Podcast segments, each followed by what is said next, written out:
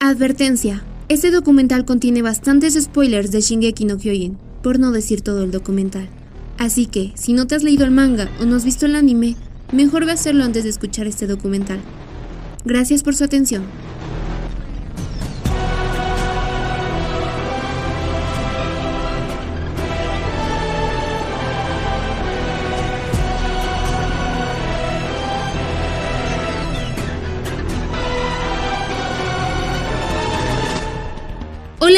Gente fanática del anime y la cultura japonesa. El día de hoy tenemos un programa súper especial, pues hablaremos de la temática, de los personajes, de la historia y curiosidades que mucha gente no conoce. Se preguntarán, ¿de qué estoy hablando? Entremos un poco en contexto. Imagínense un mundo donde la libertad no existe, ya que existen seres gigantescos los cuales se les conoce como titanes, y gente la cual lucha contra ellos para buscar esa libertad que la humanidad perdió. Ya saben a lo que me refiero. Puede que unos cuantos ya sabrán de qué hablaremos en el programa del día de hoy, y otros cuantos no. En fin, estoy hablando de nada más y nada menos que Shingeki no Kyojin. Así que, sin más preámbulos, comencemos.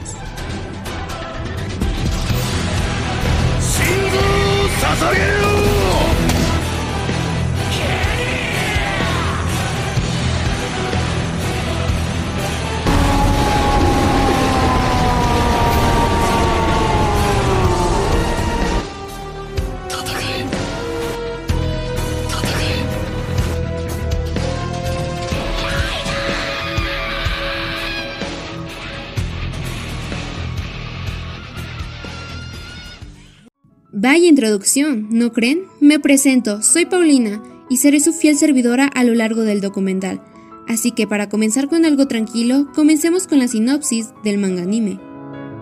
La historia de Shingeki no Kyojin nos traslada a una época en la que la humanidad ha estado al borde de la extinción debido a la existencia de los titanes, unos seres gigantes aparentemente sin inteligencia, cuyo objetivo no es otro que devorar humanos a pesar de no necesitarlos para sobrevivir.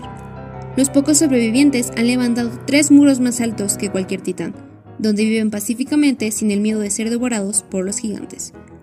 La humanidad ha vivido tranquila durante más de 100 años, hasta que en el año 845 aparece de la nada un titán más alto que los muros construidos para protegerse, y crea una brecha en uno de ellos, permitiendo que todos los titanes se abran paso hacia el interior. En ese momento, la humanidad recibe el recordatorio de que viven con miedo a ser devorados por los titanes.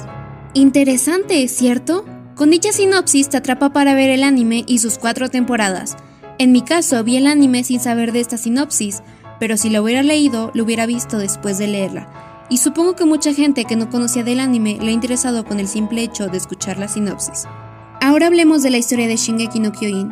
Y no, gente, no me refiero al personaje de historia.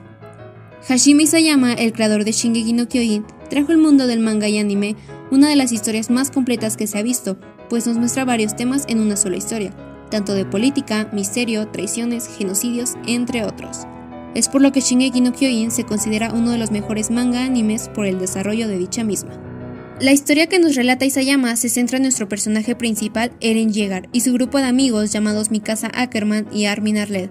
Como anteriormente se mencionó, el conflicto de la trama ocurre en el momento que un titán gigantesco crea una enorme grieta en una de las murallas, y otro titán blindado es el que traspasa una de las murallas que protegía a la humanidad. En dicha muralla vivía Eren junto a su familia, y es durante el ataque donde Eren observa cómo su madre es devorada por un titán. Dicho acontecimiento hace que nuestro protagonista le tome odio a los titanes y jura que matará a todos los titanes del mundo. Años después, para ser exactos 5 años, nuestro protagonista y su grupo de amigos se alistan para el ejército de las murallas, el ejército de las murallas es la fuerza encargada de defender a la isla Paradis, isla donde ocurre la mayor parte de la historia, y a todos sus habitantes de los titanes. Se dividen en tres organismos, la Legión de Reconocimiento, las tropas estacionarias y la Policía Militar. En este arco se nos presenta una gran variedad de personajes nuevos, los cuales serán importantes, algunos, en el desarrollo de la historia. En este primer arco nuestro protagonista se encontraba en la muralla Rose con sus compañeros de ejército, y en ese momento el titán gigantesco, en este punto toma el nombre del titán colosal, aparece de nuevo desatando un caos y la misma historia del principio se repite. En la batalla subsiguiente, Eren logra salvar a Armin de ser devorado por un titán a costa de él, Luego, un titán musculoso y atípico aparece atacando a otros titanes, la cual se revela como Eren, quien por alguna razón se ha transformado en uno, y eso genera sorpresa para Mikasa y Armin. Aquí se desata un problema nuevo, pues para mucha gente y la policía militar, Eren podría ser una amenaza o también se le consideraba como la salvación de la humanidad, por lo que es sometido a un juicio para ver si Eren podría ser la salvación de la humanidad o sería todo lo contrario. Conforme avanza la historia, se da a conocer muchos misterios respecto a la capacidad de Eren en transformarse en titán, desde las razones de cómo consiguió dicho poder y el hecho de que no es el único que posee esta habilidad. También se revela la procedencia y origen de los titanes, descubrir sus verdaderos enemigos y de las decisiones que deberá tomar respecto al futuro de la humanidad, el de sus amigos y el suyo propio.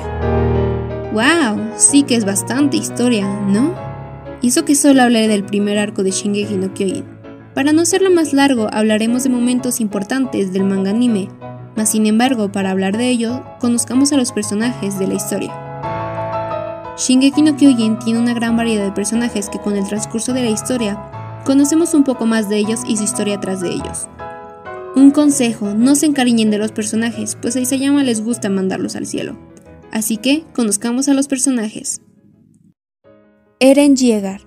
Eren es el protagonista de la historia, es un chico impulsivo, idealista, decidido y violento. Posee los poderes del titán de ataque, titán fundador, y en la última temporada obtiene el poder del titán martillo. Un dato curioso es que su Seiyu, actor de voz, Yuki Kaji comparte voz con personajes conocidos como Todoroki Shoto de Boku no Hero o con Ken Makosume de Haikyuu. Mikasa Ackerman. Mikasa es la hermanastra de Eren. Es una chica de origen asiático y se le conoce como una chica llena de habilidades extraordinarias. De niña fue salvada y adoptada por Eren y su familia. Es por ello que ha jurado proteger a Eren en cualquier momento. Armin Arlet. Es el mejor amigo de Eren y Mikasa es un chico muy inteligente y lleno de astucia. Armin, en la tercera temporada, recibe el poder del titán colosal para poder salvarlo y así siga con vida. Levi es el capitán del cuerpo de exploración y es considerado como el soldado más fuerte de la humanidad. El capitán Levi tiene un gran pasado, tanto así que pertenece al mismo clan de mi casa. Es por ello que poseen una fuerza sobrenatural. Erwin Smith es el comandante de la Legión de Reconocimiento. Aunque era conocido por ser bondadoso y preocuparse por el bienestar de sus tropas, también estaba muy cegado a sus ideales y no temía realizar sacrificios para lograr sus intenciones. También conocemos a personajes como Sasha Blows, una chica llena de energía y amante de la comida. Cabe recalcar que Sasha fue un soldado que formó parte de la tropa de reclutas del ciclo número 104, graduándose en el noveno puesto, otro personaje para conocer es nuestro querido Cody Springer, un chico divertido que pese al gran miedo que sentía por los titanes, decidió unirse al cuerpo de exploración, con el objetivo de hacer que su familia y su pueblo se enorgullecieran de él. También conocemos a personajes como Jan Christian, un chico franco y directo, el cual en un tiempo fue el personaje favorito de Isayama por la personalidad del chico. Crystal Lenz, o también conocida como Historia Race. Ahora sí hablamos del personaje. Es una chica llena de bondad y optimista. Además de ello, era considerada la más linda de la división. Nuestra querida Krista es uno de los tantos personajes que ocultaban un secreto, pues su verdadero nombre era Historia Race, y era la legítima heredera al trono del Reino de las Murallas. Es en el arco de resurrección que con ayuda de sus amigos se convierte en la reina de las murallas. Hanji Soe es una persona muy positiva y espontánea, tiene un agudo pensamiento crítico y un fanatismo de experimentar con los titanes. Se convierte en comandante del cuerpo de exploración después de la muerte de Erwin Smith. Jimir es una chica apática, burlesca y ofensiva. Es alguien indiferente y poco sociable, con la excepción de Historia, a quien ama y cuida incondicionalmente. Además, posee la capacidad de transformarse en el titán mandíbula, al devorar a Marcel Galliard. Annie Leonhardt se le considera una chica solitaria y poco amistosa. Fue la recluta de la tropa de reclutas del ciclo número 104, cuarta en el top 10 de su clase y una ex miembro de la policía militar. Al igual que Eren, Annie muestra la capacidad de transformarse en un titán de 14 metros, referida como el titán hembra. Bertolto Hubbard. Una persona tranquila y tímida, algo reservado, suele seguir a los demás debido a su débil voluntad. Se considera a sí mismo un cobarde y una persona con baja autoestima. Tiene la habilidad de transformarse en el titán colosal.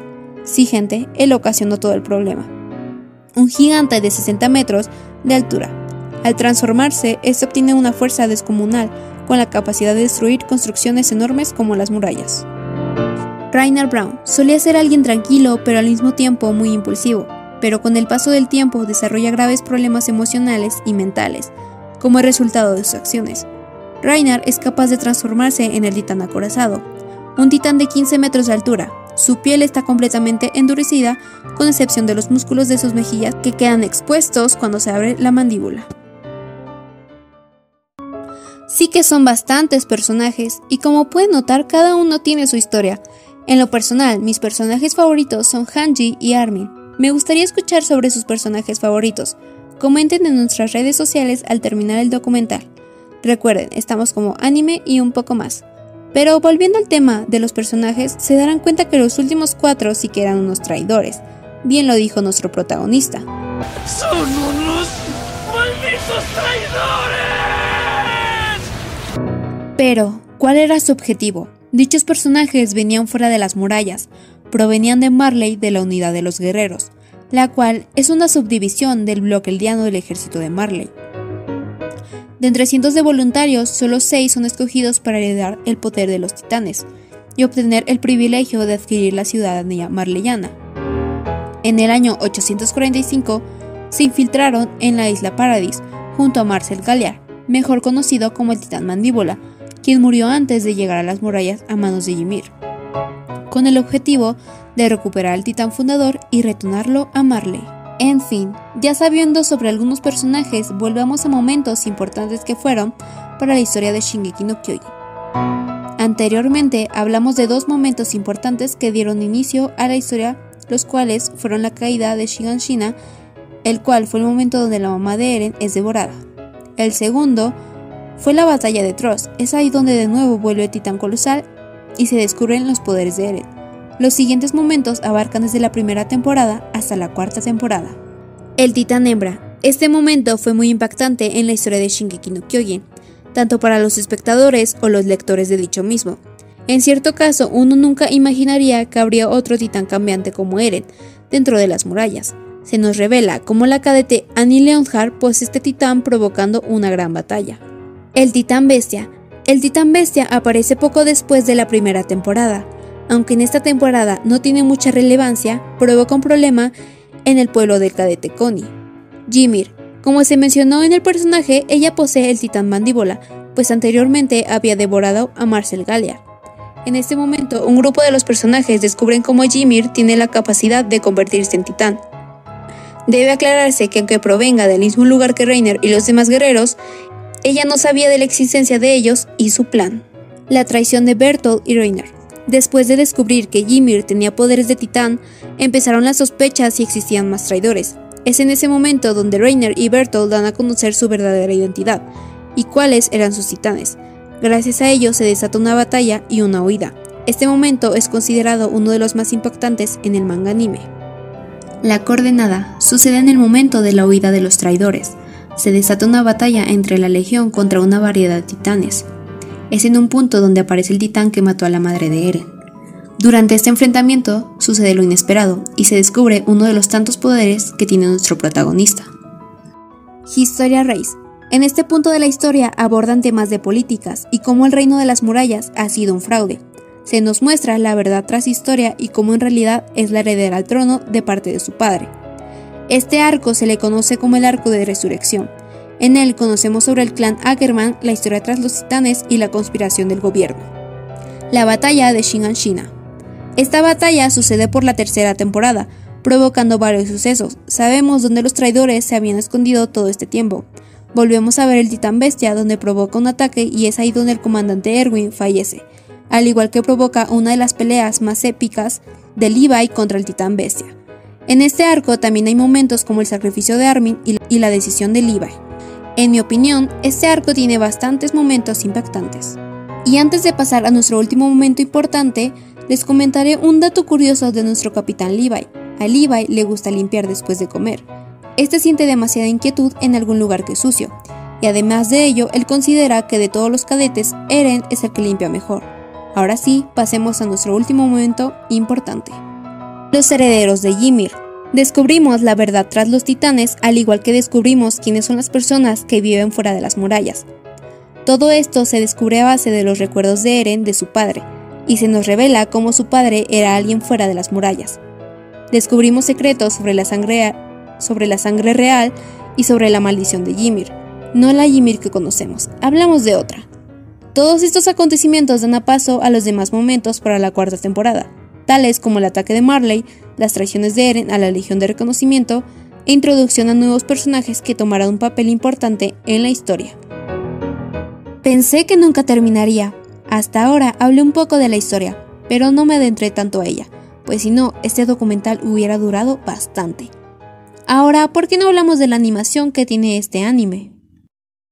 Shingeki no Kyojin hasta el momento ha sido animado por dos estudios de animación, el encargado de animar las primeras tres temporadas fue WIT Studio. Este estudio de animación fue el que le dio vida al anime y a los personajes. Nos demostró muchas escenas épicas que quedan en la memoria de algunos. Escenas como en el uso del equipo tridimensional, batallas, escenas conmovedoras, entre otras. También es conocido por animar animes como Great Pretender o Warino Serap, Vinland Saga, entre otros. Sin embargo, para la última temporada, el estudio abandonó el proyecto, pues el simple hecho de animar el titán colosal sería un gran trabajo para ellos. Es ahí donde entra el estudio de Mapa, el cual tomó el proyecto para esa última temporada. Es conocido por animar animes como Jujutsu Kaisen, Kakegurui, Banana Fish, entre otros. Este cambio de estudios de animación hizo que muchos fanáticos, si se les puede llamar así, estuvieran disgustados, provocando amenazas hacia el estudio. Lo que mucha gente no sabe es que Mapa tuvo un aproximado de 4 meses para estrenar el anime, a comparación de WIT, que tuvo años para animar las tres temporadas. Mapa en esta última temporada entregó un trabajo espectacular, pues se basaba perfectamente en el manga y tenía escenarios magníficos dignos de un gran estudio de animación. Como una simple espectadora, debo decir que las dos casas de animación hicieron un excelente trabajo para Shingeki no Kyojin, pues cada una le dio su toque haciéndola espectacular. Y ya que estamos hablando de la animación, pasemos a la banda sonora que tiene este gran anime.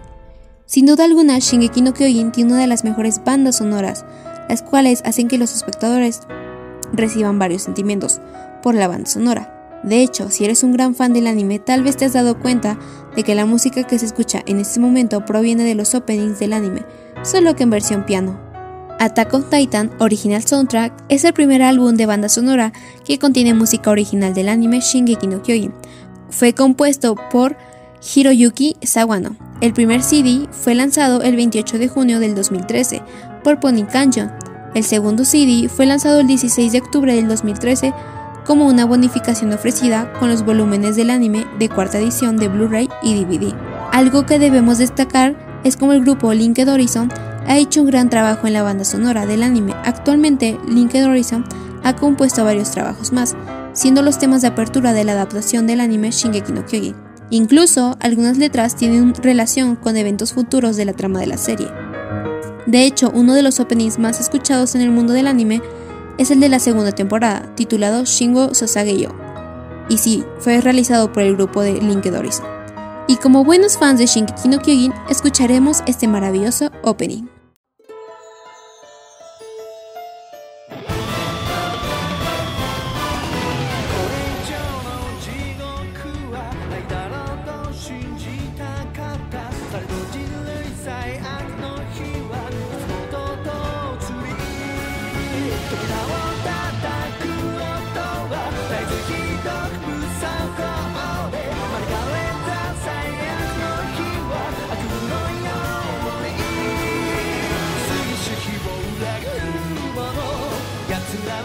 esse bem que terá.